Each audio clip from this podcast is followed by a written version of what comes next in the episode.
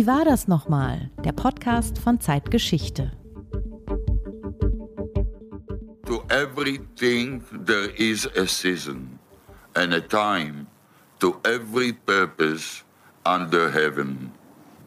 A time to kill and a time to heal. A time for of war and a time of peace. Ladies and gentlemen, the time for peace has come. I am not ready to speak with the terrorists because their word is nothing. Nothing. We can't trust terrorists because terrorists always come back. Die Zeit für Frieden ist gekommen, Terroristen kommen immer zurück. Frank, das sind zwei bekannte Stimmen, zwei sehr unterschiedliche Tonlagen, die wir gerade gehört haben. Zuerst der damalige israelische Ministerpräsident Yitzhak Rabin 1993, danach der ukrainische Präsident Volodymyr Zelensky 30 Jahre später im November 2023. Beide sprechen über einen Krieg und dessen mögliches Ende. Aber es sind sehr unterschiedliche Momente, um die es geht, und das ist unser Thema heute. Über Zelensky und die Ukraine werden wir im zweiten Teil unseres Podcasts sprechen. Heute geht es um Rabin, den Nahen Osten und eine ganze Menge mehr. Deshalb bleiben wir zunächst einmal bei ihm, bei Yitzhak Rabin. Dass die Zeit für Frieden gekommen sei, spricht er aus am 13. September 1993 in Washington vor dem Weißen Haus. Was ist der genaue Anlass? Wenige Minuten bevor Rabin diese starken Sätze sagt, haben sein Außenminister Shimon Peres und der palästinensische Außenminister Mahmoud Abbas die Prinzipienerklärung über die vorläufige Selbstverwaltung unterzeichnet, bekannt als Oslo-Abkommen zwischen Israel und den Palästinensern. Und im Beisein des amerikanischen Präsidenten Bill Clinton haben sich Rabin und PLO-Chef Yasser Arafat vor den Augen der Weltöffentlichkeit, wenn auch etwas gezwungen, die Hand gereicht. Es gibt ein Bild dieses historischen Handschlags, das berühmt geworden ist. Es steht eigentlich heute symbolisch für Frieden an sich, könnte man sagen, für die Kraft und den Mut, Feindschaft zu überwinden. Wir haben es ja auch auf dem Cover unseres aktuellen Zeitgeschichte-Heftes. Aber heute, 30 Jahre später, im Herbst 2023, scheint es irgendwie auch dieses Bild wie ein Friedensbote aus einer anderen Zeit. Warum war eigentlich 1993 noch greifbar, was heute wie eine Utopie scheint, also Frieden im Nahen Osten? Damals gab es, anders als heute, so etwas wie einen reifen Moment für den Frieden. Rabin hatte 1992 die Wahl in Israel gewonnen und wollte Frieden schließen und die PLO war ebenfalls friedenswillig, denn sie war geschwächt. Arafat hatte sich 1990 im Golfkrieg auf die falsche Seite gestellt, nämlich auf die Seite Saddam Husseins, der Kuwait überfallen hatte und danach war die PLO international isoliert. Sie wollte sich durch die Verhandlungen mit Israel zurück auf die Weltbühne bringen. Vor allem aber wurde die Einigung möglich, weil man die Dinge, bei denen man sich nicht einigen konnte, nicht bis zu einem möglichen Abbruch der Gespräche auf die Spitze getrieben hat, sondern erst einmal aufgeschoben hat. Was 1993 in Washington besiegelt wurde, das war so etwas wie ein Rahmenvertrag, eine Art Absichtserklärung. Die größten Streitpunkte haben beide Seiten ausgeklammert und die Lösung auf die Zukunft vertagt.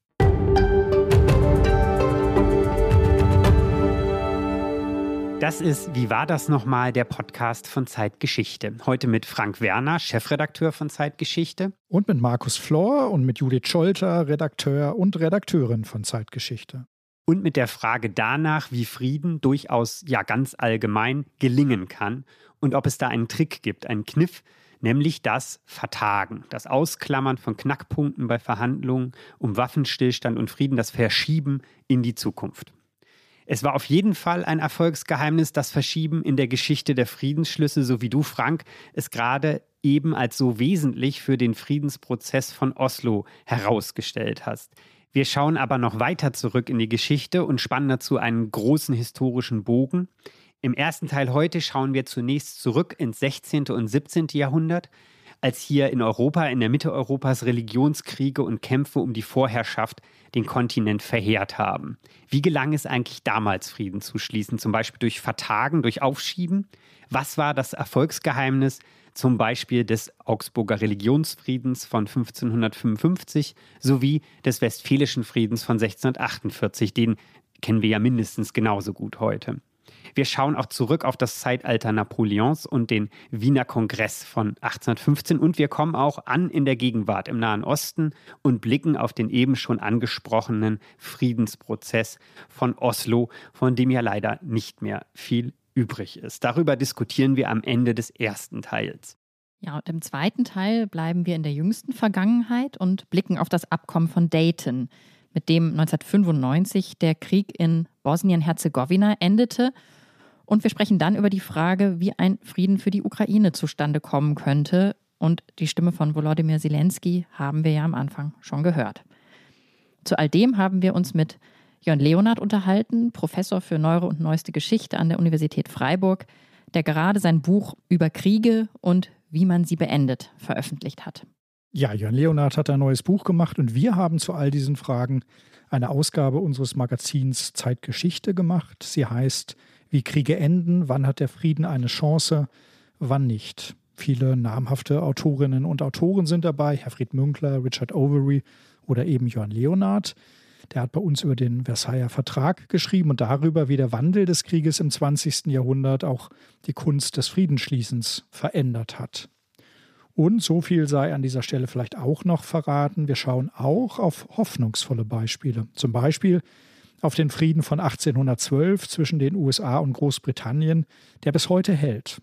Seit 1812 ist die Grenze Kanadas zu den USA nicht nur die längste, sondern auch die friedlichste gemeinsame Staatsgrenze weltweit. Genau, aber jetzt, Judith, spulen wir erstmal zurück auf das Jahr 1555. Frühe Neuzeit Mitteleuropa, Süddeutschland. Was ist da los? Im Jahr 1555 wird der Augsburger Religionsfrieden geschlossen. Ein Frieden zwischen dem katholischen Kaiser auf der einen Seite und den Anhängern der Confessio Augustana auf der anderen Seite, also bestimmten protestantischen Reichsständen, Fürsten, Stadtoberen des Reiches, und dieser Frieden, der ist ein Reichsgesetz, das diesen Reichsständen ihre Besitzstände und die freie Religionsausübung zusichert.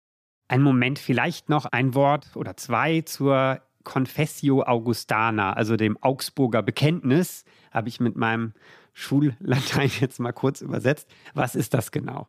Die Confessio Augustana, das ist die erste Schrift, in der die Anhänger Martin Luthers ihre Glaubenspraxis, ihre Lehre und ihre Glaubenspraxis darlegen. Das passiert 1530 auf dem Reichstag in Augsburg. Und ja, ganz grundsätzlich geht es in dieser Zeit um die religiösen und konfessionellen Spannungen in Mitteleuropa, die mit der Reformation und der reformatorischen Bewegung einhergehen. Denn, um uns nochmal zu erinnern, die Reformation ist natürlich ein ganz entscheidendes Ereignis in dieser Zeit. Luther, der Thesenanschlag in Wittenberg 1517, der enorme Siegeszug seiner Glaubenslehre danach, daraus erwachsen Spannungen, die das Heilige Römische Reich deutscher Nation im 16. Jahrhundert erschüttern. Dieses Heilige Römische Reich, das ist vielleicht wichtig an dieser Stelle kurz zu bemerken, ist kein Staat mit klaren Grenzen, wie wir uns das heute vorstellen würden, vielleicht, sondern eher ein buntes Gebilde in der Mitte Europas. Es besteht aus einer Vielzahl an größeren und kleineren Ländern und Herrschaften. An der Spitze aber steht der Kaiser, der katholische Kaiser. Das war meist ein Habsburger zu dieser Zeit. Genau. Und damit, also du hast es gesagt, ein Katholik. Der Kaiser ist Katholik. Viele Fürsten und Reichsstände treten aber schon sehr früh nach der Reformation, nach Luther, zum Luthertum eben über. Der Adel will in dieser Zeit politische Teilhabe immer stärker erkämpfen. Der Kaiser dagegen will die Zentralgewalt behalten und weiterhin ausüben. Das heißt, da beginnen sich Religions- und Machtpolitik zu überlagern, es bilden sich Bündnisse und schließlich bricht eine Konfrontation um die Frage aus, ob sich die reformatorischen Reichsstände gegen eine Obrigkeit, die ihnen ja in ihren Augen die Gewissensfreiheit verwehrt, legitimerweise zur Wehr setzen darf. Und es gibt einen Krieg. Zunächst ist der Kaiser in der Schlacht bei Mühlberg 1547 erfolgreich und meint dann auch, den Protestantismus endgültig besiegt zu haben. Das ist aber ein Trugschluss. Das stimmt ja gar nicht.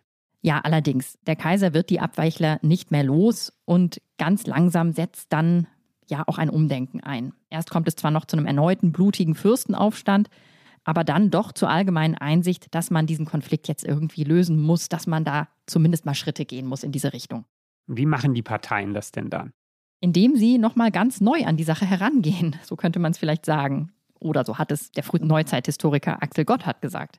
Der ist ein Spezialist für diesen Augsburger Religionsfrieden, dem wir uns jetzt langsam nähern. Und er attestiert ihm, beziehungsweise den an ihm beteiligten Parteien einen avantgardistischen Denkansatz. Und das finde ich ganz schön, weil es so gut zu unserem Thema passt einerseits, aber auch weil es wirklich auf den Punkt bringt, was hier passiert. Was macht nämlich den Frieden möglich? Es wird im Grunde zum ersten Mal festgehalten, dass man in religiösen Angelegenheiten keine Einigung mehr werde finden können. Man setzt sich also zusammen, schließt einen Religionsfrieden, der eines aber gerade nicht will. Der will nicht entscheiden, wer jetzt Recht hat in dieser Glaubensfrage. Wer hat den richtigen Glauben? Das wird hier gar nicht diskutiert. Die Frage nach der religiösen Wahrheit wird ausgeklammert. Bislang hatte man es eigentlich immer andersrum gemacht. Da hatte man versucht, zuerst die Glaubensspaltung zu überwinden, um dann zu einem Frieden zu kommen. Davon verabschiedet man sich hier. Hinzu kommt dann auch, der Moment ist günstig, der Kaiser ist alt, zieht sich immer mehr aus der Reichspolitik zurück, sein Bruder Ferdinand ist kompromissbereiter und übernimmt dann die Verhandlungen. Und der Augsburger Religionsfrieden erkennt dann also diejenigen an, die sich zur Confessio Augustana, wir hatten sie schon, die sich zu ihr bekennen. Er lässt zu, dass der Fürst in dem von ihm regierten Gebiet über die Konfession entscheidet.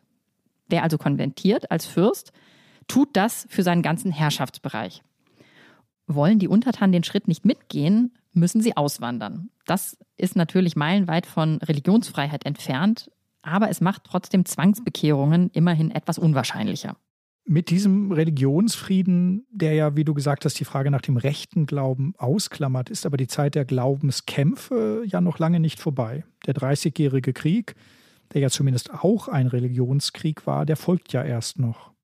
Vieles ist auch tatsächlich noch nicht geregelt. Es gibt Schlupflöcher und eine ganze Passage wird von den Lutheranern erst gar nicht unterzeichnet, nämlich die zum geistlichen Vorbehalt also der Bestimmung, dass katholische Fürstbischöfe, die ja auch Territorialherren sind, bei einem Konfessionswechsel ihren Besitz verlieren und dann wieder durch einen Katholiken ersetzt werden müssen. Das führt praktisch umgehend wieder zu bewaffneten Auseinandersetzungen, denn daran hängt letztendlich auch die Frage, ob es vielleicht irgendwann einmal einen protestantischen Kaiser geben könnte. Später wird es dann auch ein großes Thema sein, ob auch Calvinisten unter die Bestimmungen des Augsburger Religionsfriedens fallen der galt ja zu seiner Zeit dezidiert nicht für alle reformatorischen Bewegungen. Calvinisten, Zwinglianer, auch Täufer waren ausgeschlossen.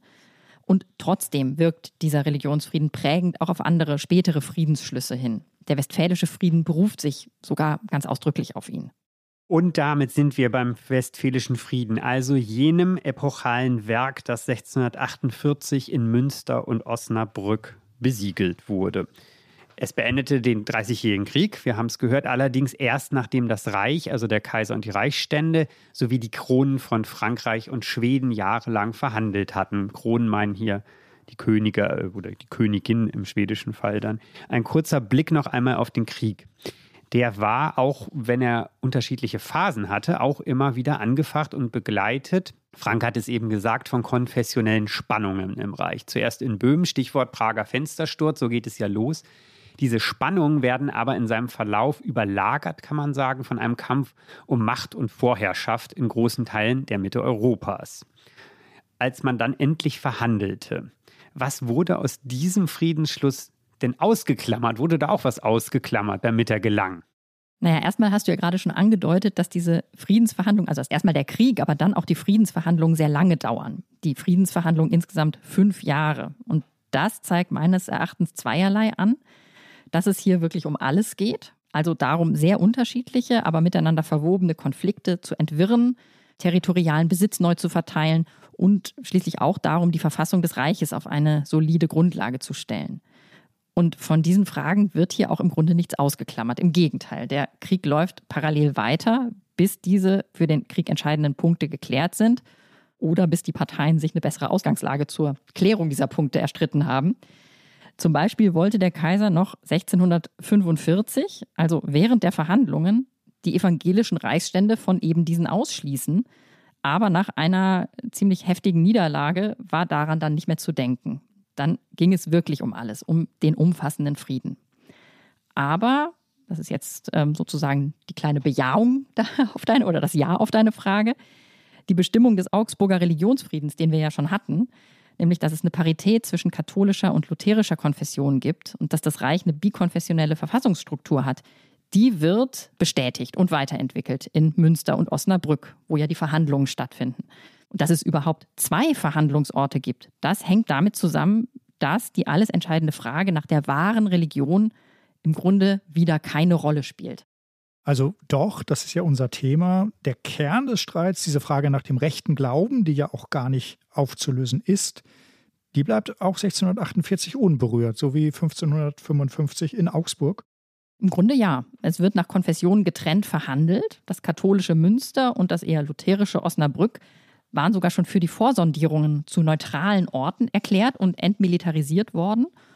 Und ja, insofern weisen der Religionsfrieden und daran anschließend eben auch der westfälische Frieden die Richtung für eine friedliche Koexistenz der Konfessionen im Reich unter Ausklammerung dieser Wahrheitsfrage, weil man sich dann auf Umwegen gegenseitig anerkennt. Allerdings ist auch klar, die Machtverhältnisse haben sich inzwischen auch so sehr verschoben, dass an eine Rekatholisierung, die der Kaiser und seine Parteigänger ja durchaus mal im Sinne hatten, auch nicht mehr zu denken ist. Im Anschluss an die Unterzeichnung des Westfälischen Friedens von 1648 wird ein Jahr später nach Nürnberg geladen, zum Nürnberger Exekutionstag, so heißt er. Also wieder einem Kongress könnte man auch sagen, 1649, 50. Es war dann also doch nicht alles zu Ende besprochen, wenn ich es richtig sehe. Nein, also nicht bis ins allerletzte kleinste Detail. Und das Vertagen von letzten offenen Fragen wird hier, ja, wenn man so will, zum Prinzip, den Friedensschluss gelingen zu lassen. Konkret geht es dann in Nürnberg vor allem darum, die Abfindung für den völlig aufgeblähten schwedischen Militärapparat zu regeln und zu klären. Das hatte man in Münster und Osnabrück noch nicht geschafft. Andere Fragen, vor allem die der Steuererhebung im Reich, wer darf Steuern erheben, wie genau funktioniert das, wer darf darüber abstimmen, die sind nochmal komplizierter. Auch für die muss man weitere Verhandlungsschritte in der Zukunft einberufen. Und letztendlich entsteht aus diesem Versuch, dann diese Frage zu klären, die Steuerfrage, der immerwährende Reichstag in Regensburg. Also ein Gremium, das dauerhaft tatsächlich tagt und Einfluss auf die Geschicke des Reiches nimmt. Also ja, nochmal zusammenfassend, das Vertagen hat Prinzip. Es ermöglicht 1648 diesen großen Frieden zu schließen und bestimmt den Gang der Geschichte sogar entscheidend mit.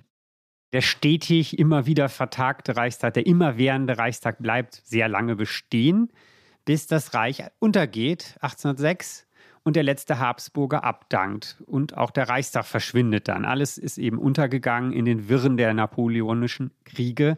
Das alte Reich muss der neuen Ordnung weichen. Aber 250 Jahre nach Münster und Osnabrück kommt es dann ja wieder zu einem großen Friedenskongress.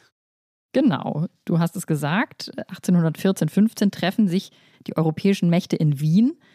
Es geht aber weniger darum, eine neue Ordnung zu schaffen, sondern eher darum, nach den napoleonischen Kriegen die alte Ordnung wiederherzustellen und den Einfluss der, der Großmächte zu sichern. Dem reumütigen Frankreich, in dem die Monarchie wieder eingesetzt wurde, gelingt es äh, dabei, wieder als gleichberechtigte Macht, als Partner in den Kreis der Großmächte aufgenommen zu werden in Europa.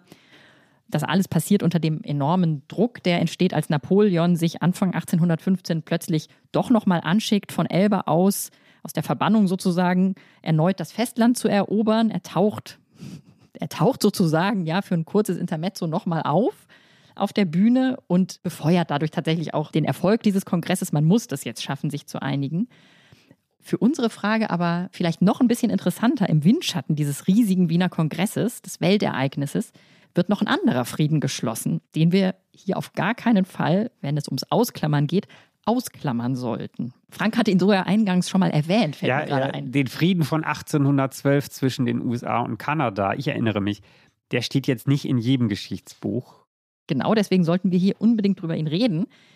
Denn der Blick darauf lohnt sich. Was ist der Hintergrund? Die Vereinigten Staaten hatten sich zuvor ganz offen mit dem einstigen Mutterland angelegt, also mit Großbritannien, dessen aggressive Handelspolitik sie nicht mehr mitmachen wollten. Außerdem wollten sie selbst ganz gerne Richtung Kanada expandieren. Der Krieg, der dann folgt, den kann aber weder die eine noch die andere Seite für sich entscheiden. Und so treffen sich die Unterhändler dann in Gent im heutigen Belgien, um Frieden zu schließen. Das gelang, und zwar ohne dass Großbritannien seinen Anspruch darauf, anderen Mächten den Handel mit seinen eigenen Gegnern zu verbieten, formal aufgab. Das war der genaue Streitpunkt. Das wurde nicht erwähnt im Friedensvertrag, es wurde ausgeklammert und es fehlte dann auch in der Schlussakte des Wiener Kongresses. Die USA selbst waren in Wien gar nicht erst vertreten und einer der besten Kenner dieser ganzen Zusammenhänge, der Historiker Heinz Duchardt, der betont in seinem Bändchen über den Wiener Kongress, dass man durchaus einen Zusammenhang sehen kann zwischen der Ausklammerung der transatlantischen Fragen auf eben diesem Kongress und der Stabilität der Friedensordnung, die da geschlossen wurde. Also die beim Wiener Kongress ausgehandelte Ordnung 1814-15, die hat ja lange Bestand und wenn ich es jetzt richtig verstehe, obwohl oder gerade weil sie die Atlantikfrage nicht regelte, sondern ausklammerte. Das ist ein Teilaspekt, aber ja. Okay, und der 1812 geschlossene Frieden zwischen den USA und Großbritannien, der lässt diese entscheidende Frage nach Handelsbeschränkung auch offen. Und er hält ja bis heute. Also immerhin fast 212 Jahre. Ja, und wie es aussieht, werden es auch 213 Jahre. Aber länger möchte ich mich nicht festlegen, denn wie du weißt, Markus, im kommenden Jahr wird in den USA gewählt. Mhm. Aber im Ernst, verglichen mit dem Wiener Kongress war der Frieden zwischen Großbritannien und den USA ja auch relativ einfach zu schließen. Das waren zwei und eben auch nur zwei Staaten, die eigentlich auch durch die Geschichte eng verbunden waren. In Wien, da ging es ja um eine gesamteuropäische Lösung und schon dieses Wort, heute ist es ja auch gebräuchlich, macht ja deutlich, wie dick das Brett war.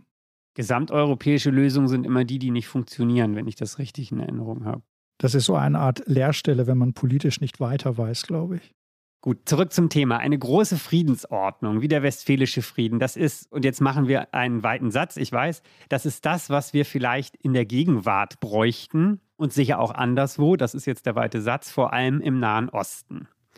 Spätestens seit dem Syrienkrieg wird das Bündel an Konflikten dort häufig auch mit dem Dreißigjährigen Krieg verglichen, tatsächlich. Der Sprung von 1648 ins Heute ist also oder ist vielleicht, ich sage das jetzt einfach mal so, gar nicht so groß, wie er auf den ersten Blick erscheint. Eine Parallele zwischen damals und heute fällt auf jeden Fall recht schnell auf. Auch im Nahen Osten sind heute territoriale Konflikte mit religiösen verbunden oder verwoben. Es gibt dort zwar keinen Religionskrieg im engeren Sinne, aber die Religion spielt im Konflikt zwischen Iran und Saudi-Arabien zum Beispiel eine Rolle, zwischen Schiiten und Sunniten. Und sie spielte eben auch eine Rolle beim Terrorüberfall der Hamas gegen Israel am 7. Oktober dieses Jahres und im gesamten Nahostkonflikt. Wir haben in einer früheren Folge unseres Podcasts ja schon einmal über den Frieden im Nahen Osten gesprochen. Frank, du hast damals bei der Folge den Oslo-Prozess verteidigt, der in den 90er Jahren verhandelt wurde. Also ein Frieden, der ja nun erkennbar gescheitert ist.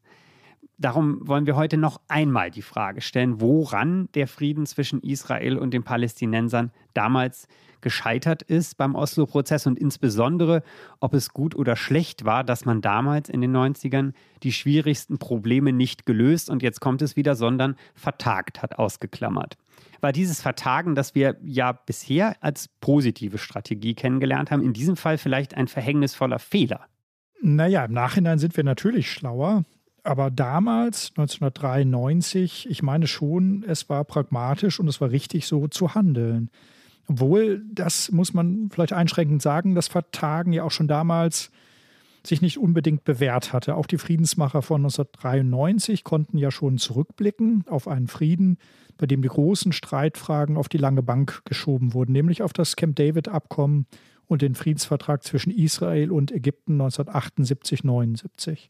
Schon damals hatte man eine Autonomie der Palästinenser im Westjordanland und im Gazastreifen vereinbart, deren konkrete Ausgestaltung dann erst später besprochen werden sollte. Und damals blieb es bei der bloßen Absichtserklärung. Diese Art der Vereinbarung war also nicht unbedingt ein Erfolgsmodell. Und trotzdem hält man 15 Jahre später daran fest. Und das Camp David-Abkommen wird zur Blaupause für den Frieden, den Rabbin mit Arafat schließt. Sie nehmen sich also die vertagten Fragen vor und knüpfen dort an, wo Israel und Ägypten Ende der 70er Jahre aufgehört hatten? Naja, sie vertagen die vertagten Fragen. Die Grundidee blieb dieselbe, Land für Frieden. Und der Gedanke einer Autonomie und Selbstverwaltung der Palästinenser, der wird zum Teil wortgetreu aus dem Camp David-Abkommen übernommen. Im Oslo-Frieden 1993 erkennen sich Israel und die PLO gegenseitig an und sie vereinbaren, dass Israel sich in Etappen aus den 1967 im Sechstagekrieg eroberten Gebieten zurückzieht und im Gegenzug eine palästinensische Autonomiebehörde errichtet wird. Zunächst nur im Gazastreifen und in Jericho, später auch in anderen Gebieten des Westjordanlandes. Das alles ist dem Text von 1978 sehr ähnlich, aber die Vorzeichen sind jetzt eben ganz andere.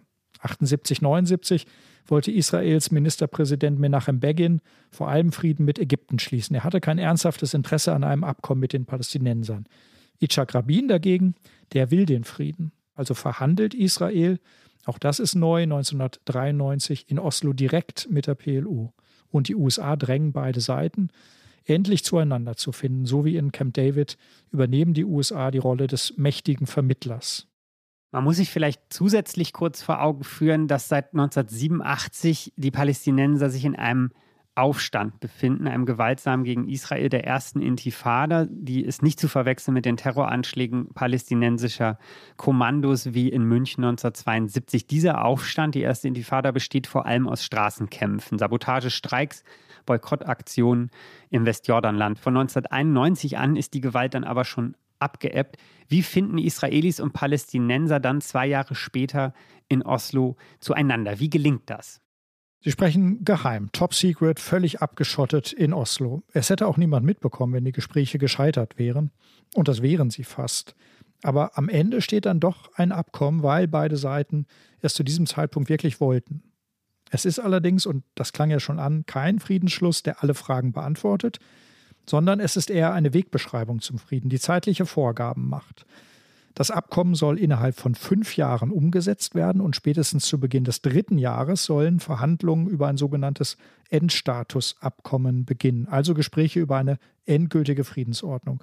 Auch diesen Stufenplan hat man eins zu eins aus dem Camp David-Abkommen übernommen.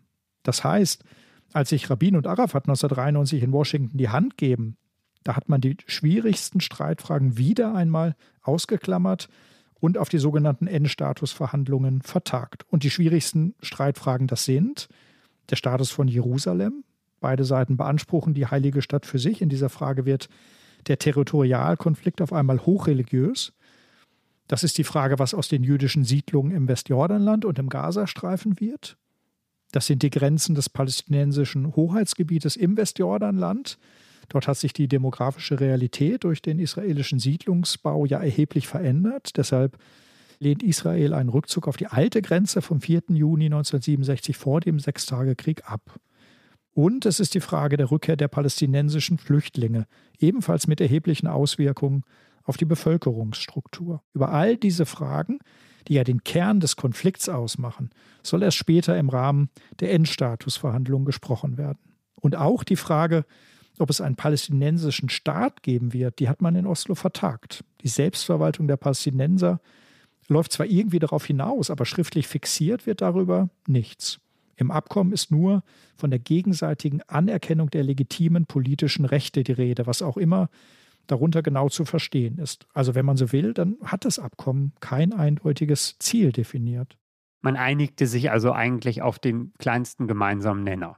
Ja, so kann man das sagen. Anders als Außenminister Peres, der ja eher für ein sofortiges Endstatusabkommen plädiert hat, befürwortet Rabin diese Schritt-für-Schritt-Strategie. Rabin ist vorsichtig. Er ist offenbar der Ansicht, dass der Frieden mit den Palästinensern Zeit braucht. Zeit auch, um die israelische Bevölkerung auf schmerzhafte Kompromisse vorzubereiten. Und außerdem glaubt Rabin, das Risiko sei zu hoch, mit einem sofortigen Endstatusabkommen zu scheitern. Das Risiko weil das den Frieden endgültig in eine Sackgasse bringen würde.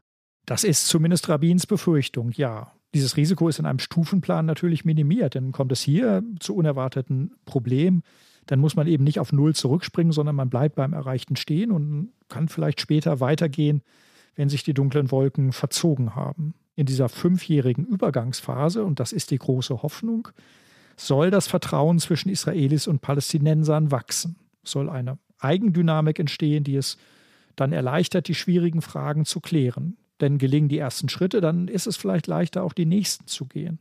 Rabin glaubt also, dass die Zeit für den Frieden läuft. Tja, aber das war leider nicht der Fall. Letztlich war das ein Irrtum, ja. Aber auch das weiß man ja erst im Nachhinein. Anfangs sah es auch gut aus. In den Umfragen von 1993 sind sowohl die Palästinenser als auch die Israelis mehrheitlich für das Abkommen, für den Frieden. Und tatsächlich gehen beide Seiten ja wie vereinbart die nächsten Schritte. Rabin und Arafat treffen sich mehrfach und sie kommen sich dadurch auch persönlich näher. Zumindest hat Rabin das später so beschrieben. Ebenso wie Camp David ist das Oslo-Abkommen für Israelis und Palästinenser ja nur ein erster Schritt zum Frieden, aber im Unterschied zu 1978 folgen diesmal konkrete weitere Schritte der Umsetzung. Welche Schritte sind das? Das ist im Mai 1994 zum Beispiel das Gaza-Jericho-Abkommen, das Rabin und Arafat schließen. Und deshalb spricht man ja auch von einem Oslo-Friedensprozess. Und das ist sozusagen ein wesentlicher Schritt in diesem Oslo-Friedensprozess. Die palästinensische Autonomiebehörde wird eingerichtet und Arafat wird ihr erster Präsident. Also Arafat regiert jetzt in Jericho und im Gazastreifen und er erhält eine eigene Polizei. Und seitdem tickt die Uhr, denn nun läuft der Fünfjahres-Countdown bis zum endgültigen Abkommen. Und dann folgt im September 1995, das ist kurz vor Rabins Ermordung, das Oslo-II-Abkommen in dem vor allem die Ausweitung der Befugnisse der Autonomiebehörde vereinbart wird. Das heißt, im Westjordanland werden A, B und C-Gebiete eingeführt. Die gibt es formal bis heute. Die A-Gebiete mit den größeren Städten, die sollen schrittweise unter palästinensische Kontrolle kommen. Die B-Gebiete arbeitsteilig verwaltet werden und die C-Gebiete, damals etwa 60 Prozent der Fläche vorerst, unter israelischer Kontrolle bleiben. Auch das ein Zwischenschritt bis zum finalen Abkommen. Es geht also eigentlich vorwärts, kann man sagen. Trotzdem, um das aufzugreifen, was du eben gesagt hast, läuft die Zeit eben doch nicht für den Frieden, wie ja Rabin gehofft hat. Es gibt da nämlich vor allem ein Problem. Dieser auf mehrere Jahre angelegte Friedensprozess, der lässt nicht nur Israelis und Palästinensern viel Zeit, um Vertrauen aufzubauen, das war ja die Hoffnung, er lässt auch den Gegnern des Friedens viel Zeit, das Abkommen zu bekämpfen. Es schlägt erneut die Stunde der Radikalen und der Terroristen. Die PLO hat sich in Oslo verpflichtet, dem Terror abzuschwören und dies auch in ihrer gesamten Organisation durchzusetzen. Und schon das gelingt nicht. Die Volksfront zur Befreiung Palästinas, das ist nach Arafats Fatah die zweitgrößte Kraft innerhalb der PLO, die verübt bereits wenige Wochen nach der Unterzeichnung des Abkommens den ersten Mordanschlag auf Israelis und sie lässt etliche Anschläge folgen. Aber das noch größere Problem für Arafat ist die Konkurrenz, die der PLO während der ersten Intifada im Westjordanland und im Gazastreifen erwachsen ist, nämlich die Hamas. Die islamistische Hamas hat sich in ihrer Charta von 1988 die Vernichtung Israels auf die Fahnen geschrieben und sie sagt damals wie heute allen Friedensbemühungen den Kampf an. Ihr erster Anschlag folgt keine zwei Wochen nach den Friedensbildern aus Washington. Und später, später dehnt die Hamas ihren Terror dann vom Westjordanland und vom Gazastreifen auf Israel aus. Und die Anschläge werden immer blutiger. Im Oktober 1994 sprengt sich ein Selbstmordattentäter in Tel Aviv in die Luft. 22 Fahrgäste einer Buslinie sterben, mehr als 100 werden verletzt. Dieser Terror ist Gift für das Friedensabkommen. Der Rückhalt in der israelischen Bevölkerung schwindet spürbar. Es gibt Umfragen direkt nach der Unterzeichnung, in denen sprechen sich noch 61 Prozent der Israelis für das Abkommen aus. Und weniger als ein Jahr später, im Juni 1994, aber eben auch etliche Anschläge später, kommen die Befürworter nur noch auf 35 Prozent. Die Hamas zerstört also schon damals den Frieden. Wie reagiert denn Yasser Arafat darauf? Er hatte ja zugesichert, für Ordnung zu sorgen. Anfangs nimmt Arafat die Anschläge hin und dann, im Juli 1994 lässt er im Gazastreifen Hamas-Vertreter verhaften. Später aber kommen viele von ihnen wieder frei. Es ist alles irgendwie halbherzig. Arafat unterlässt es zum Beispiel, die Qassam-Brigaden zu entwaffnen, die Elite-Terrortruppe der Hamas. Entweder traut er sich das nicht oder er will es nicht. Aus israelischer Sicht trägt er deshalb eine Mitverantwortung für den Terror, denn er hat sich verpflichtet, du sagst es, für Sicherheit zu sorgen. Die Israelis wissen aus ihrer eigenen Gründungsgeschichte ziemlich genau, dass man im Zweifel auch seine früheren Verbündeten beherzt entwaffnen muss, so wie es Gründervater David Ben-Gurion getan hat, als er 1948 den Befehl gab, auf ein Schiff der Irgun zu feuern, das Waffen für Begins nicht mehr geduldete Untergrundorganisation geladen hatte. Und auch manche missverständliche Rede Arafats und manche Symbolik haben nicht unbedingt dazu beigetragen, das Vertrauen in Israel zu erhöhen. Als Arafat Rabin in Washington die Hand schüttelt, das bekannte Foto, da trägt er immer noch die Uniform des Guerillakämpfers und nicht den Anzug des Staatsmannes. Und das kommt in Israel nicht gut an. Und gleichzeitig, auch das muss man sehen, versuchen auf der anderen Seite radikale jüdische Siedler den Friedensprozess ihrerseits durch Gewalt zu stoppen. Im Februar 1994 richtet ein jüdischer Terrorist ein Massaker in Hebron an. Er erschießt 29 Palästinenser, mehr als 100 werden auch hier verletzt und die Friedensgespräche werden ausgesetzt. Und noch folgenschwerer ist dann das Attentat auf Rabbin am 4. November 1995. Auch Rabbins Mörder entstammt dem rechtsreligiösen Lager. An diesem Tag stirbt mit Rabbin im Grunde auch die Hoffnung auf Frieden im Nahen Osten. Seitdem ist es sehr schwierig geworden, über Frieden zu sprechen zwischen Israelis und Palästinensern. Und um einmal zu unserem besonderen Punkt zurückzukommen, dem Vertagen. Im Nachhinein muss man also tatsächlich sagen, dass es ein Fehler war, 1993, 94 die wichtigsten Streitfragen aufzuschieben, oder? Die Frage nach Jerusalem, nach einem eigenen Staat für die Palästinenser. Man kann das so sehen. Man kann sagen, es war ein Konstruktionsfehler, mindestens eine große Hypothek. Und noch problematischer als das Vertagen war dann demnach die Tatsache, dass man kein eindeutiges Ziel vereinbart hat. Das war tatsächlich ein Problem, denn es blieb ja eine bewusste Unschärfe. Was hieß eigentlich Endstatus? Was hieß Final Status konkret? Die Regelungen lassen einen weiten Interpretationsspielraum und so kommt es zu der grotesken Situation, dass die israelischen Gegner des Friedens, so wie der damalige Oppositionschef Benjamin Netanyahu, das Abkommen genauso interpretieren wie die Palästinenser, nämlich als Schritt zu einem palästinensischen Staat, während Rabins Partei dies verneint und immer wieder darauf hinweist, dass von einem palästinensischen Staat eben keine Rede sei. Und diese Unschärfe hat dazu geführt, dass jeder das Abkommen auf seine Weise ausgelegt hat und beide Seiten bestrebt waren, Fakten zu schaffen, die zum eigenen Vorteil waren. Israel zum Beispiel hat nach der Ermordung Rabins unter Premier Netanyahu den Siedlungsbau in den besetzten Gebieten forciert. Und das Oslo-Abkommen hat Israel das nicht untersagt.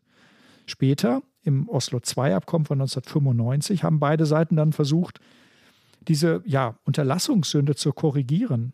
Israelis und Palästinenser verpflichteten sich, keine Schritte zu unternehmen, die den Status des Westjordanlandes oder des Gazastreifens veränderten, so hieß es damals. Aber was heißt das konkret? Was war mit Status genau gemeint? Die Jure veränderte der Siedlungsbau ja den Status nicht. Es war ja keine völkerrechtliche Annexion. De facto aber veränderte er sehr viel. Israel konnte damit seine Position für die Endstatusverhandlungen verbessern. Vielleicht eine Zahl dazu. 1999, das ist ja das Jahr, in dem der Oslo-Prozess eigentlich zum Abschluss gekommen sein sollte, da lebten 347.500 jüdische Siedler im Westjordanland und in Ostjerusalem. Das waren 80.000 mehr als 1993 zum Zeitpunkt der Unterzeichnung. Das hat bei den Palästinensern das Vertrauen untergraben, dass Israel es ehrlich und ernst meint mit einer Zwei-Staaten-Lösung. Und haben die Palästinenser ihrerseits auch versucht, Fakten zu schaffen? Die Palästinenser bemühten sich zum Beispiel international als Staat anerkannt zu werden, 2011 durch einen Antrag auf volle Mitgliedschaft in den Vereinten Nationen. Auch das veränderte natürlich den Status der Selbstverwaltungsgebiete. Und das alles zeigt, dass ein Frieden, der als Prozess angelegt ist, eben auch in die falsche Richtung laufen kann. Und trotzdem würde ich das Oslo-Abkommen nicht als den Fehler ansehen, an dem der Frieden gescheitert ist. Jedenfalls nicht in dem Sinne, dass ein anderes Abkommen, das anders konzipiert gewesen wäre, mehr Chancen auf Frieden gebracht hätte. Naja, also es ist gescheitert, es war vage, es hatte kein Ziel. Aber warum war es denn trotzdem richtig, dieses Abkommen zu schließen, das Oslo-Abkommen? Naja, die entscheidende Frage ist doch, ob es überhaupt eine andere, eine bessere Möglichkeit gegeben hätte. Wahrscheinlich wäre der Friedensprozess doch nie in Gang gekommen, wenn man die schwierigsten Streitfragen nicht vertagt hätte. Ein sofortiges Endstatusabkommen, so wie Peres es favorisiert hatte, das wäre entweder gar nicht zustande gekommen oder es wäre instabil geblieben und ebenfalls unter dem Terror zerbrochen, weil das Vertrauen fehlte. Also ich würde argumentieren, es war pragmatisch, nicht mit dem Schwersten zu beginnen, sondern erst einmal anzufangen und dann auf die Kraft des Faktischen zu setzen. Und dass dieses Kalkül ja derart nach hinten losging, das ließ sich so nicht absehen. Denn was wäre gewesen, wenn Rabins Sicherheitsleute am 4. November 1995 nicht versagt hätten und das Attentat auf den Premier verhindert hätten? Vielleicht hätte Rabin sein Werk dann vollenden können. Das wissen wir nicht. Oder was wäre gewesen, wenn Arafat mehr dafür getan hätte, den Terror einzudämmen? Auch dann hätte der Frieden vielleicht eine echte Chance gehabt. Dass der Frieden damals gescheitert ist, das lässt sich nicht oder zumindest nicht nur auf das Konstrukt Oslo zurückführen. Jeder Frieden, ob Stufenplan oder nicht, der wird im Nahen Osten Gefahr laufen, dass Radikale versuchen, ihn von der politischen Agenda zu bomben. Auch der Terrorangriff der Hamas vom 7. Oktober folgt ja dieser Logik. Er sollte die Annäherung zwischen Israel und Saudi-Arabien verhindern. Zumindest eine Weile nochmal zurück in die 90er ging auch der Oslo-Friedensprozess nach der Ermordung Rabins noch weiter. Mit dem Abkommen von Y soll der Prozess 1998 wieder in Gang gebracht werden. Einerseits verpflichtet sich Arafat zu einer Nulltoleranz gegenüber Gewalt und Anschlägen.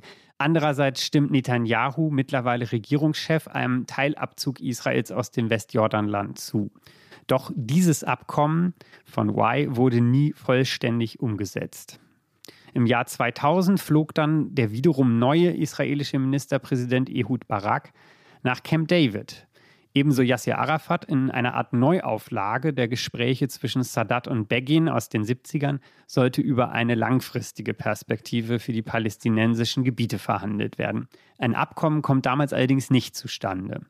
Frank, was würdest du sagen, an welchem Punkt hat sich das Fenster für den Frieden, das ja in den 90ern deutlich aufgegangen war, wann hat es sich endgültig wieder geschlossen? Oh je, das ist, glaube ich, wirklich schwer zu sagen. Ich glaube, es gibt viele Enden, viele Momente, in denen sich dieses Fenster schließt. Der erste, das ist ganz sicher der Wahlsieg Netanyahus im Mai 1996, die erste Wahl nach der Ermordung Rabins. Ein halbes Jahr danach gewinnt ausgerechnet einer der größten Gegner des Abkommens die Wahl und er gewinnt gegen Shimon Peres, den Mitgestalter des Oslo-Abkommens. Trotzdem, du sagst es, die Gespräche gehen ja auch danach weiter, im Sommer 2000 auch noch einmal im Camp David. Und danach, im September 2000, besucht dann Oppositionsführer Ariel Sharon in Jerusalem den Tempelberg und die zweite Intifada bricht aus. Auch das hat den Friedensprozess im Grunde beendet. Und dann gibt es noch einmal einen Hoffnungsschimmer, als 2005 ausgerechnet der erwähnte Sharon einwilligt, die Siedlung im Gazastreifen zu räumen. Israel will mit dem Abzug das Image der Besatzungsmacht abschütteln, das erhebliches internationales Ansehen gekostet hat. Und die Palästinenser erhalten damit ein eigenes Territorium. Aber die Hoffnung währt nicht lange, denn was passiert? Kurz darauf, im Januar 2006, gewinnt die Hamas die Wahlen in den autonomen Gebieten. Und im Jahr darauf setzt sich die Hamas auch militärisch gegen die Fatah durch und übernimmt im Gazastreifen die Macht. Das ist dann das definitive Ende des Osloer Friedensprozesses und wenn man so will, der Anfang des heutigen Krieges. Werbung Liebe Hörerinnen und Hörer, Sie möchten die aktuelle Ausgabe unseres Magazins Zeitgeschichte einmal unverbindlich testen? Dann lassen Sie sich Ihr persönliches Kennenlernexemplar gratis nach Hause liefern. Jetzt bestellen unter www.zeit.de/slash Geschichte-Podcast.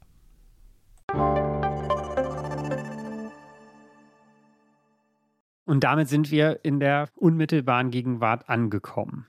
Wir haben jetzt ausführlich über die großen Friedensschlüsse der frühen Neuzeit gesprochen vorhin und über den Nahen Osten.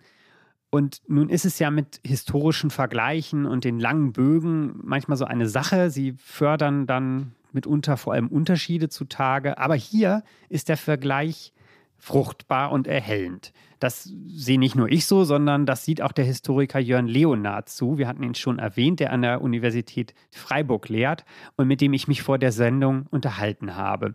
Herr Leonard entwirft in seinem neuen Buch zehn Thesen, wie Kriege in der neuzeitlichen Geschichte zu Ende gegangen sind. Und die erste lautet, der Charakter des Krieges bestimmt den Frieden. Vielleicht ein Beispiel, die Komplexität des Dreißigjährigen Krieges, also territoriale Fragen, Macht im Reich, Religion, alles überlagert einander. Das erforderte genau auch einen komplizierten Frieden, könnte man vielleicht sagen. Ich wollte darum zuerst einmal von ihm, von Herrn Leonard, wissen, was diese These für die Kriege im Nahen Osten bedeutet.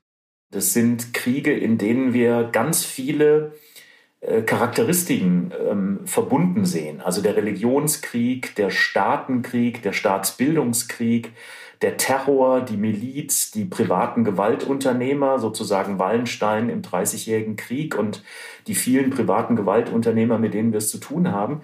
Und das stellt in gewisser Weise wie ähm, im 17. Jahrhundert die Frage, mit wem schließt man Frieden? Das gelingt am Ende des Dreißigjährigen Kriegs nochmal im Blick auf die, man könnte sagen, monarchische Ordnung Ja, so wie man eben auch 1815 in letzter Konsequenz zwischen Monarchen eine Ordnung stabilisiert. Aber das ist natürlich in der Gegenwart, wenn Sie an Syrien oder eben auch jetzt an Israel und die Hamas denken, sehr viel schwieriger vorstellbar. Und historisch könnte man sagen, die Wahrscheinlichkeit, dass solche Kriege länger dauern, dass sie vielleicht eher in dicken Anführungszeichen, damit das nicht zynisch klingt, ausbrennen. Dass es länger dauert, dort einen Reifemoment zu finden oder zu definieren, ab dem die Politik oder die Diplomatie tätig werden. Das ist, glaube ich, eine Analogie, die man schon auch ziehen kann. Der Nahostkonflikt endet erst einmal gar nicht, sondern man muss hoffen, dass er ausbrennt. Das ist schon eine niederschmetternde These. Aber natürlich kann man Herrn Leonard eigentlich nur zustimmen es geht nicht allein um den Konflikt zwischen Israelis und Palästinensern, auch wenn das gerade sehr im Vordergrund steht. Und eine wichtige Frage ist eben auch, wer soll eigentlich da mit wem Frieden schließen?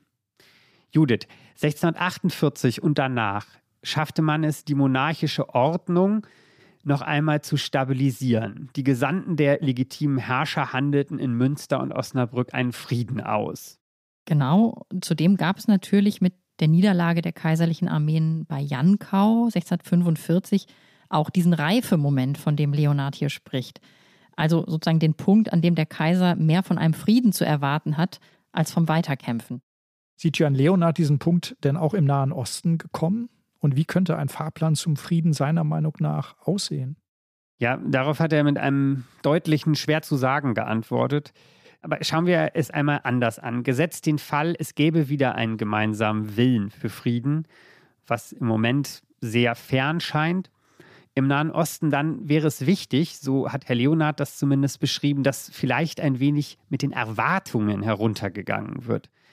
Mit den Erwartungen an den Frieden, damit er zumindest beginnt zu gelingen. Auch dazu jetzt nochmal Jörn Leonard. Der Faktor, der zu einem erfolgreichen Friedensschluss erheblich beiträgt, ist erstmal das, was ich ein Erwartungsmanagement nennen würde. Also was kann man mit einem Friedensschluss erreichen? Was kann man jetzt erreichen und was funktioniert vielleicht erst mittelfristig und was funktioniert langfristig? Und ich glaube, das ist eine ähm, Konstellation, die wir historisch immer wieder erleben. Es gibt zuerst dieses Bedürfnis aus der konkreten militärischen Eskalation herauszukommen. Aber es bedeutet eben, dass man vielleicht andere Probleme erstmal aufschieben muss, um so etwas wie konkreten Fortschritt zu erreichen. Das kann man ja nach dem Ersten Weltkrieg auch ähm, deutlich erkennen. Ähm, äh, man findet eben keine Lösung für das Reparationsproblem, weder in der Höhe noch in der Frage der, des, des Rückzahlungsmodus. Und dann sagt man eben, okay, das müssen Folgekonferenzen erreichen. Aber das Grundproblem, das dahinter steht, ist natürlich, kann man einen Friedensschluss mit Erwartungen überfordern? Und jede Erwartung, die dann nicht erfüllt wird, markiert eben auch eine Art von Fallhöhe, die Enttäuschung und Desillusionierung produziert. Und davon haben wir im ähm, 20. Jahrhundert eben auch ähm, ganz viel gesehen. Enttäuschte Erwartungen, gleichzeitig ungelöste Probleme die Frage der Reparationen nach dem Ersten Weltkrieg und im Nahen Osten die Frage nach einem palästinensischen Staat, nach Jerusalem, nach Sicherheit für Israel und seine Bürger. Man muss ein wenig um die Ecke denken, aber dann hat dieses Argument schon seine Kraft, finde ich. Eine Frage taucht dann allerdings sofort wieder auf und es ist die, die uns heute ja ganz besonders interessiert. Welche Fragen müssten aus diesen ersten Verhandlungen für einen neuen Friedensprozess für den Nahen Osten eben doch wieder ausgeklammert werden, auch nach den Erfahrungen der Vergangenheit? Jörn Leonard?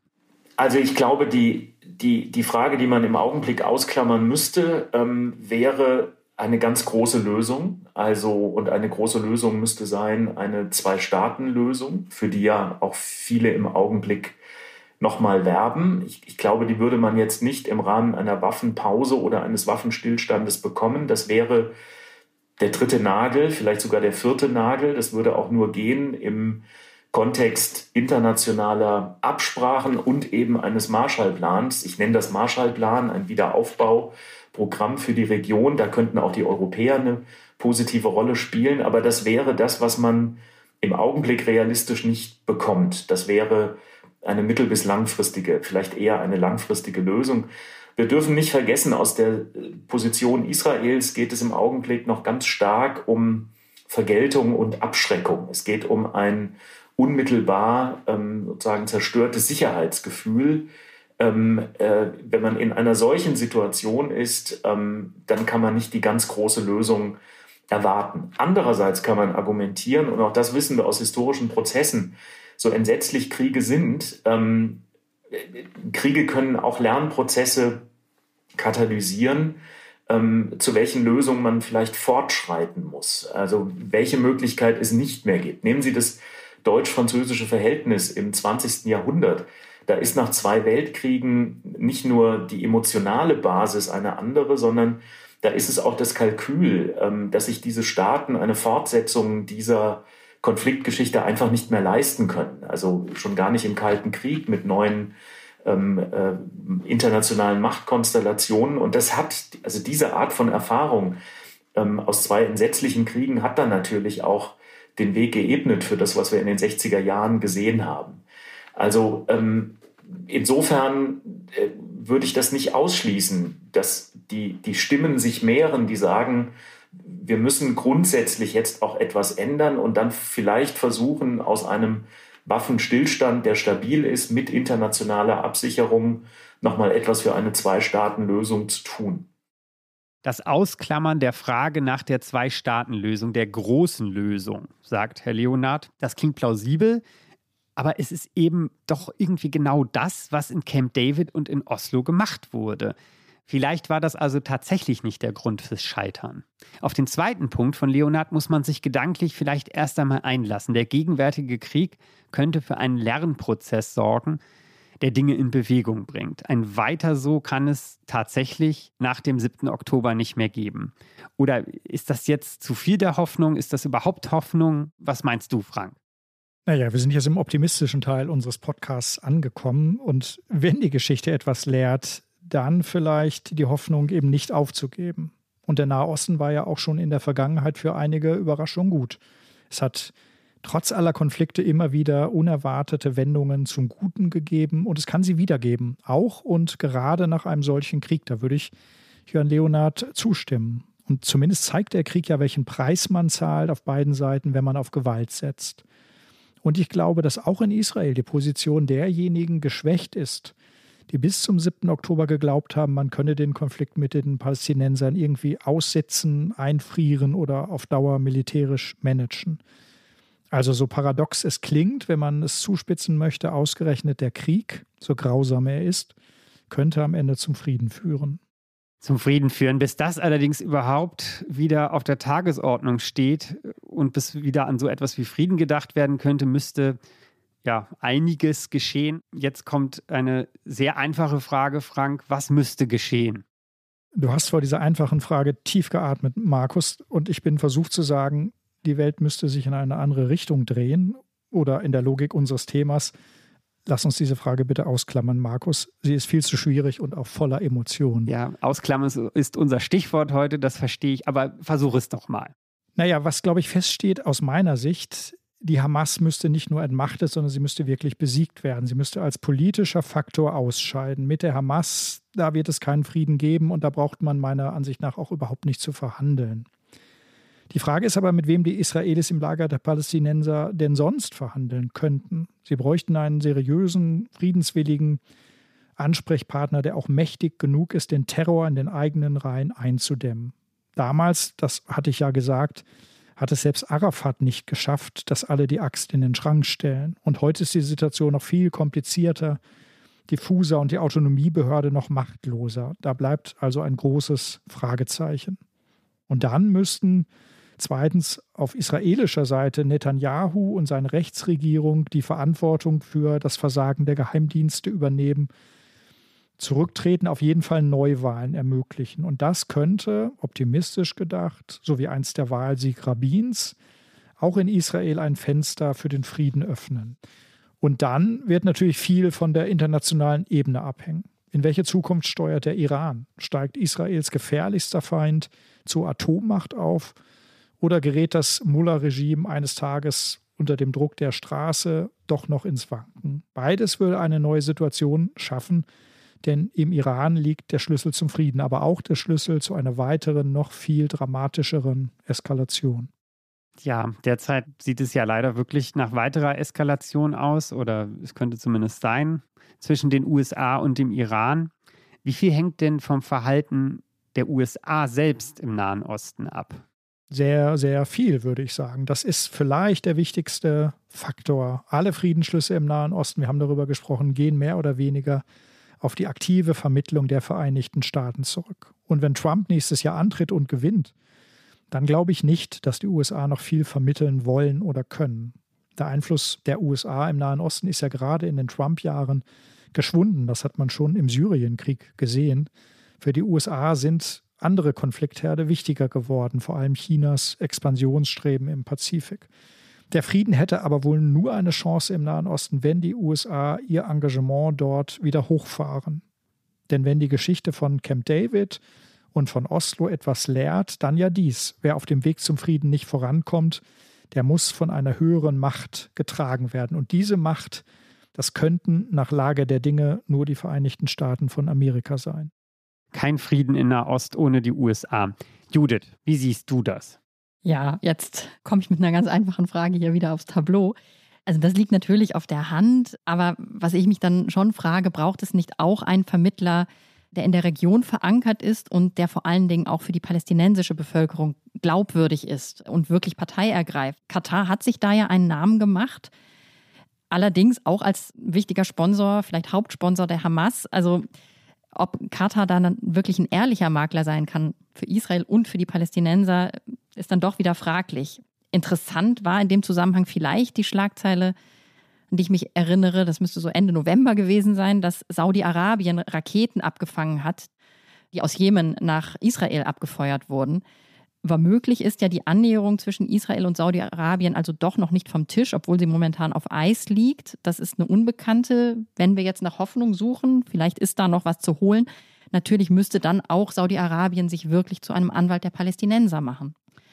Ja, und wenn ich jetzt mal für mich so ein Resümee ziehe nach dieser, nach dieser Sendung, dann fehlt mit Blick auf den Nahen Osten doch vielleicht so ein Moment dieses neuen Denkens, das wir in der frühen Neuzeit gesehen haben, das dort den Weg zum Religionsfrieden bereitet hat. Also wirklich mal alles Alte beiseite zu lassen und nochmal neu an die Sache herangehen. Damals war es die Einsicht, nicht über Wahrheit und Glauben streiten zu können, zu müssen, weil man da zu keinem Ergebnis kommt. Und dann eben auch gewachsene Tatsachen wie konfessionelle Struktur im Reich, Augsburger Religionsfrieden anzuerkennen, so schwierig das, wenn man das jetzt auf den Nahen Osten überträgt, für beide Seiten sein mag. Das ist ein guter Punkt, Judith. Und neues Denken klingt natürlich auch gut, aber die Frage ist, was diese gewachsenen Tatsachen denn im Westjordanland und in Ostjerusalem für die jeweiligen Streitparteien sind. Darüber müssen sich beide Seiten ja erst einmal verständigen. Ja, da hast du natürlich vollkommen recht. Und im Grunde ist man dann auch wieder beim Oslo-Abkommen. Also so neu ist der Gedanke dann vielleicht nicht. Für mich heißt es nämlich erstmal ganz grundsätzlich, dass im historischen Palästina zwei Völker sind, dass es dort zwei Völker gibt, die auch beide das Recht haben, dort zu sein. Alles andere ist dann Verhandlungssache und müsste, ja, vielleicht geht es tatsächlich nur so erstmal ausgeklammert werden. Ja, und wenn man dann noch an die Bemerkung äh, von Jörn Leonard, wenn ich mich jetzt nochmal daran zurückerinnere, über Deutschland und Frankreich nachdenkt, nämlich die Bemerkung zur Erbfeindschaft zwischen diesen beiden Staaten, die dann ja mit Adenauer und de Gaulle an der Spitze überwunden wurde.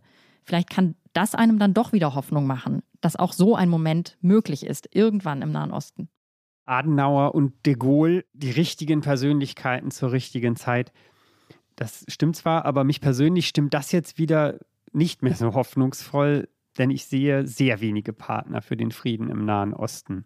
Es braucht auf jeden Fall wieder etwas, glaube ich, in Art des Duos, das Begin und Sadat einmal waren und eigentlich auch Arafat und Rabin. Naja, und weil das nicht kompliziert genug ist, müssten die Verhandlungen dieses Duos dann eingebettet sein in etwas, das zumindest die Perspektive für eine Friedensordnung in der gesamten Region bietet einen ganz wichtigen Punkt, den Jörn Leonard genannt hat, den möchte ich noch einmal herausgreifen. Der hat mir sehr eingeleuchtet. Er hat von einem Marshallplan für den Gazastreifen gesprochen. Da spricht natürlich auch der Historiker, aber was ist gemeint? Hilfe beim Aufbau, Entwicklung von wirtschaftlicher und gesellschaftlicher Perspektive im Gazastreifen, sicher auch im Westjordanland. Das halte ich auch für sehr bedeutsam, und zwar sobald die Hamas nichts mehr zu sagen hat. Damit sind wir tatsächlich schon am Ende angekommen heute. Das war der erste Teil der Doppelfolge von Wie war das nochmal zur Frage, wie Kriege enden und wie Frieden schließen gelingt. In der zweiten Folge werden wir über den Konflikt in der Ukraine sprechen und auf den Jugoslawienkrieg in den 90ern zurückblicken. Über viele dieser Konflikte und ihr Ende können Sie weiterlesen in unserem neuen Zeitgeschichteheft, liebe Hörerinnen, liebe Hörer, das Sie im Zeitschriftenhandel bekommen oder im Zeitshop bestellen können. Auf Instagram und Facebook im Internet gibt es uns auch. Schauen Sie da noch einmal vorbei. Anregungen, Lob und Kritik erreicht uns sehr gut über zeitgeschichte.zeit.de, also per E-Mail Zeitgeschichte ein Wort durchgeschrieben at zeit.de oder halt auch über Instagram oder Facebook. Bis zum nächsten Mal und wir bedanken uns fürs Zuhören. Auf Wiederhören. Auf Wiederhören. Tschüss.